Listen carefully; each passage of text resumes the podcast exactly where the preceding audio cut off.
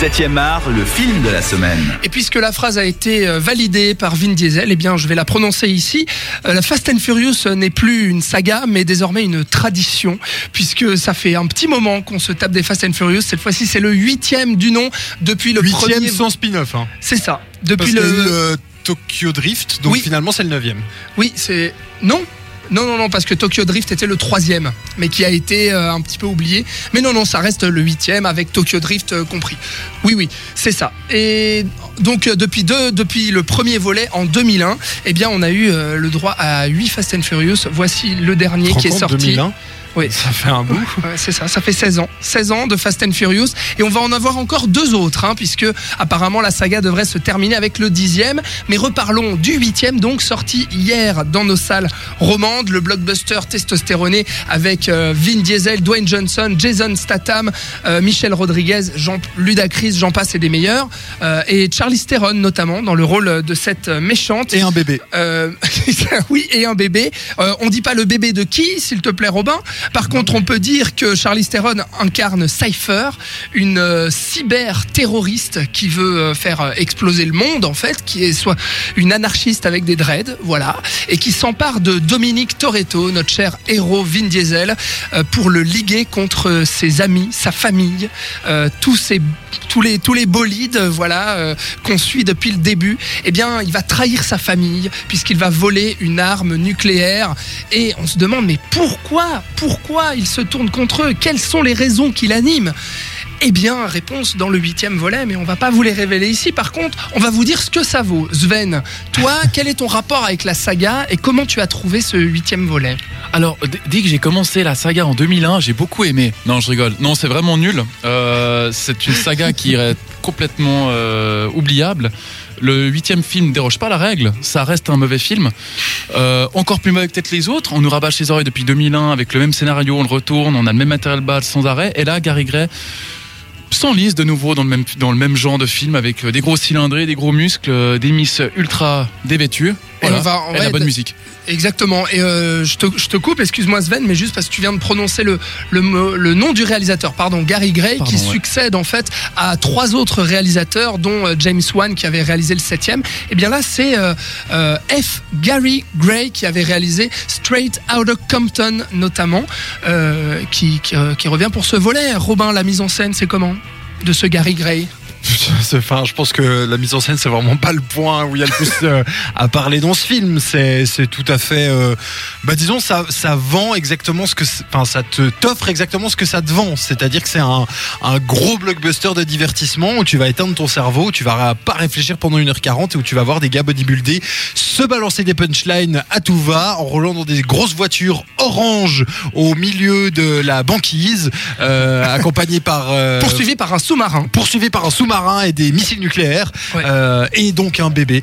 Et voilà, enfin, je pense qu'il n'y a pas, il y a pas beaucoup plus à, à réfléchir là-dessus. Tu, tu vois, il y a The Rock, il y a Vin Diesel, il y a Jason Statham. Tu sais ce que tu vas voir. Ça te, le, ça te donne exactement ce que, tu, ce que tu vas chercher dans ce film. Robin, on va, on va quand même préciser que tu es euh, néophyte de la saga. C'est le premier. Ah non, pardon, tu non, j'ai vu, vu euh, le tout premier, j'ai vu le fameux euh, Tokyo Drift. Ouais, le troisième. mais donc. donc. tu vois, ça remonte. moi, les aventures longtemps. de Toretto, je sais pas quoi là, je les ai lâchées depuis un bon petit moment. Eh bien, ouais, le néophyte, c'est moi en fait, parce que moi, j'ai vu aucun autre Fast and Furious. C'était le premier que je découvrais cette semaine au cinéma. Et honnêtement, alors, je m'attendais à ce à ce que à ce que ça allait être quoi. Je savais euh, ce que j'allais voir quand même. J'étais pas euh, inconscient de ça. C'est-à-dire euh, comme vous l'avez très bien dit un film un peu con avec des grosses bagnoles des explosions des facilités scénaristiques immenses et puis un scénario hyper vide des cascades en tout genre.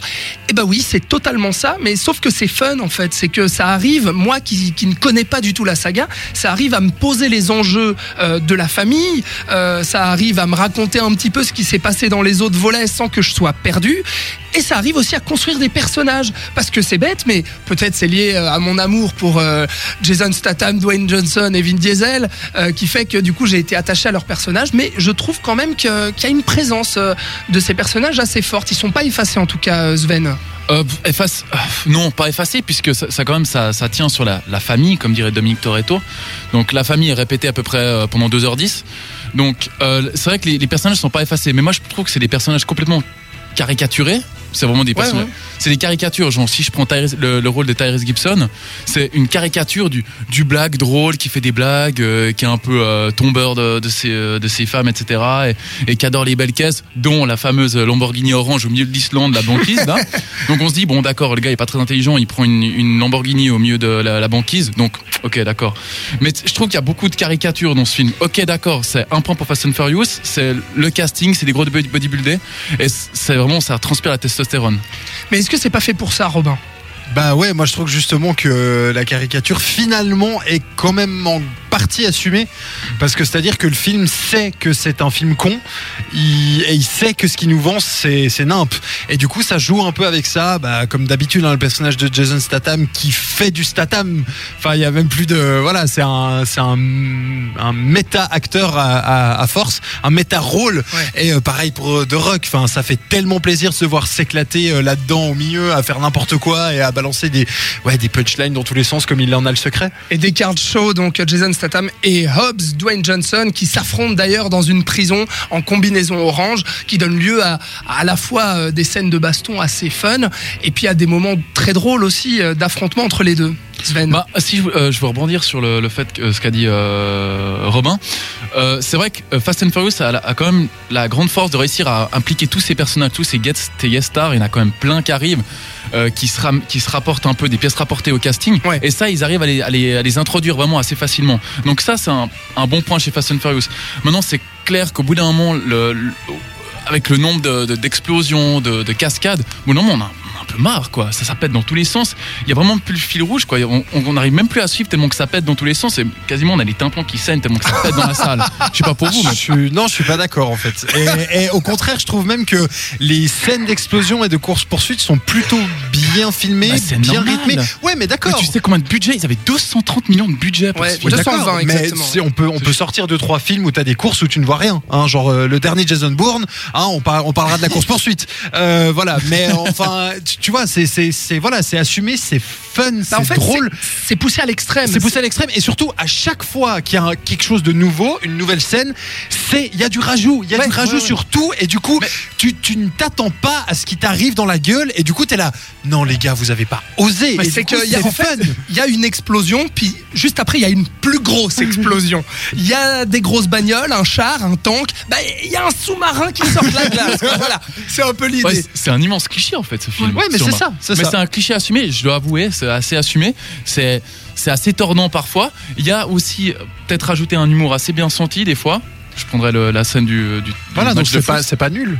Non on, va, on va en reparler euh, dans un instant. Je vois que Sven et Robin euh, s'affrontent un petit peu là.